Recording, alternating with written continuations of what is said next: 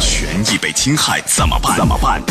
维权法宝，将您变被动为主动，赢得权益的最大化。最大化。好的，在半点广告以后，欢迎回来，欢迎您继续锁定《高爽说法》节目，我是主持人高爽啊，继续在直播室向您问好。啊，今天的维权法宝我们讲什么呢？很多人在婚前啊，或多或少都有积蓄，是吧？咱有婚前个人财产，啊，那你进行这个婚前财产公证，是我签一个什么婚前财产协议，这个能很好的保护你的个人财产，确实是，但是会伤了和气，伤了你夫妻感情。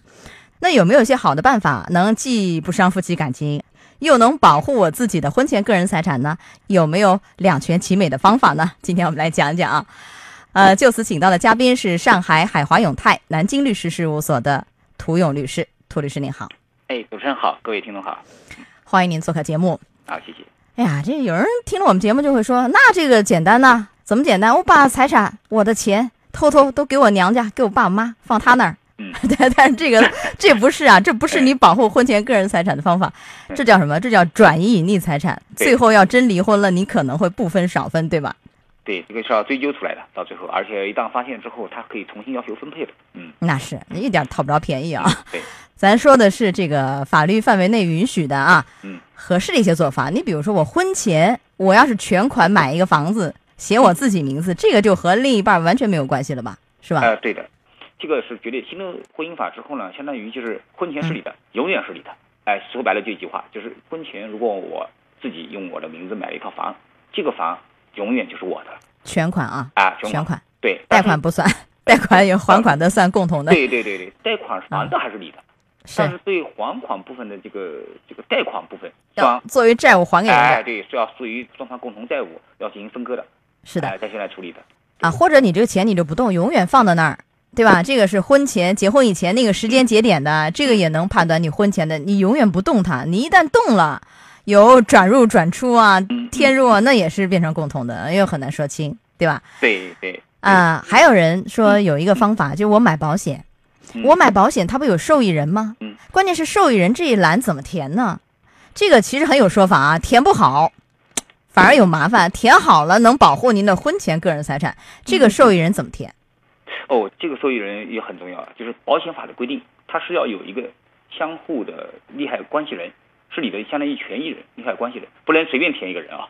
嗯，我我爸我妈，这可以吧哎对？的孩对子、的父母对的、对的配偶，这是可以的。你如果我以后比如我填孩子，我填父母，那这个财产它就不作为夫妻共同财产来分配。哎，就但是有一点，买的你买的这个保险是在你婚前，哎，婚前所用自己的财产，比如你是存款等等来购买的，哎，这个呃，那按照您的说法，就是我填父母或孩子哈，就婚前婚前可能没孩子， 然后是对对 那就父母，嗯受益人写父母，那就是等于是这个这个财产就是父母的了。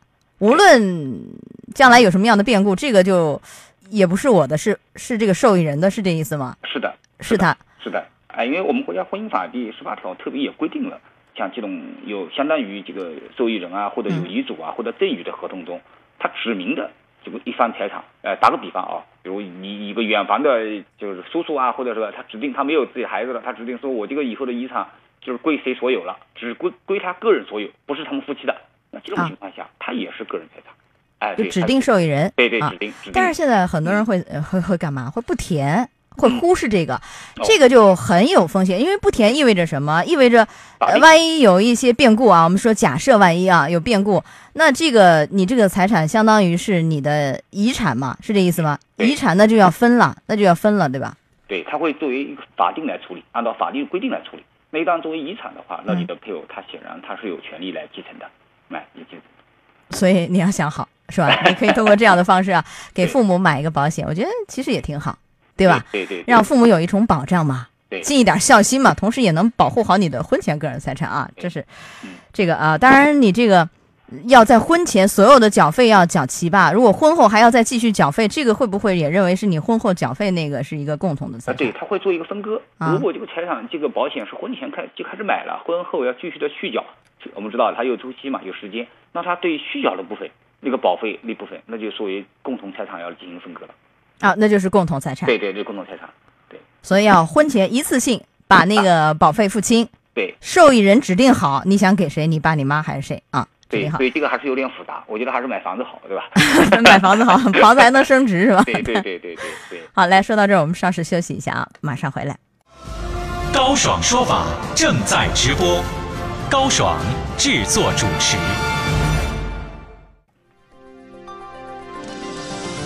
如何不伤和气，又能保护好婚前个人财产？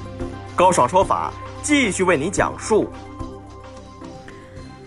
好，涂律师，还有一些方法，有人是买一些股权也好，股票也好，但是这个好像一个是你取证有一点难，来证明是我婚前买的，还有一个特别像股票啊，就这类有收益的，万一我要是有有动了，因为我买入买出或怎样动了嗯，动了就说不清，有可能认为是一个共同财产了吧？不动还可以，对，是股权这个东西啊，它呃比较复杂一点。这个正常情况下来，这个股票是他婚前买的，大家知道，按照婚姻法的规定，肯定是归个人所有。但是有一点，我们国家的婚姻法的那个司法解释二，嗯，特别强调了一点，就是一方用个人财产所投资的收益，在婚姻期间存续期间是应当作为共同财产共来来处理。对，那就是说，如果你们买了股票，开始没上市，到了你这个结婚之后，它上市了。那就共同的这了个。收益 了，这个这个增值部分，特别这个是的增值部分，那是对嗯是共同财产。原始的投资啊是你个人的，但是是增值部分是共同财产了。 是而且还有一点，我补充一下，就是嗯股票这类的很有风险在哪儿？就是它涨了，按理说涨了是好事儿啊，嗯婚后因为你动了，嗯那你涨了，你的收益这个都算是共同的。但万一是跌了，跌了那还是你自己承担对，就你还是亏， 你对跌了不算共同的，涨了算共同的，对不对对？所以这个还是要慎重。对呃，此外还有哪些注意的？你的婚前婚后存款什么不要混用吧？还有什么样的提示没有？如果双方对个人财产嗯他认为是要划分的话，我认为呢，就比如像呃那婚前大家有写个东西啊，这是最好的，对吧？我写我嗯婚前有哪些东西是我的，我的存款是多少，双方签个签字确认一下，哎，那个就是比较明明确了。哎，伤了和气呢？ 我们今天讲的不伤和气的 这个就是看双方的这个能不能有这种接受了啊呃啊，接受这种文化或者接受这种观念啊，是这的种情况。如果呃如果不能这样，嗯那注意保存，那就是婚前的一些存款证明啊是，婚前是买车的这些证明啊，还有这些付款的凭证啊，对哎等等这些东西，你保存一些相关的呃凭证，那包括或者复印件。这样呢，万一以后发生了嗯一些大家说不清啊，或者产生争执的时候，这样有凭有据。对有凭有据。这个很重要，把所有的啊这个凭证都保留好，因为你打官司打的就是证据。咱反复提醒这个真的很重要。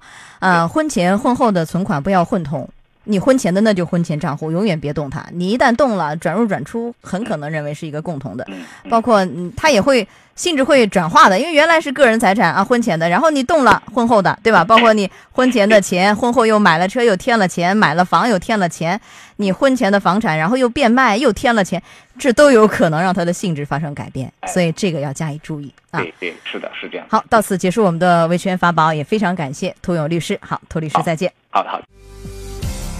高爽说法节目收听时间：首播 FM 九十三点七，江苏新闻广播十五点到十六点；复播 AM 七零二，江苏新闻综合广播十六点到十七点；FM 九十三点七，江苏新闻广播次日两点到三点。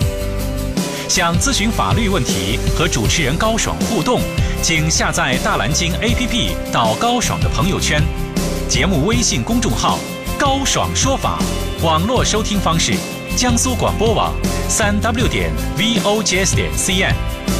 智能手机下载大蓝鲸 APP 或蜻蜓软件，搜索江苏新闻广播“高爽说法”，可随时收听。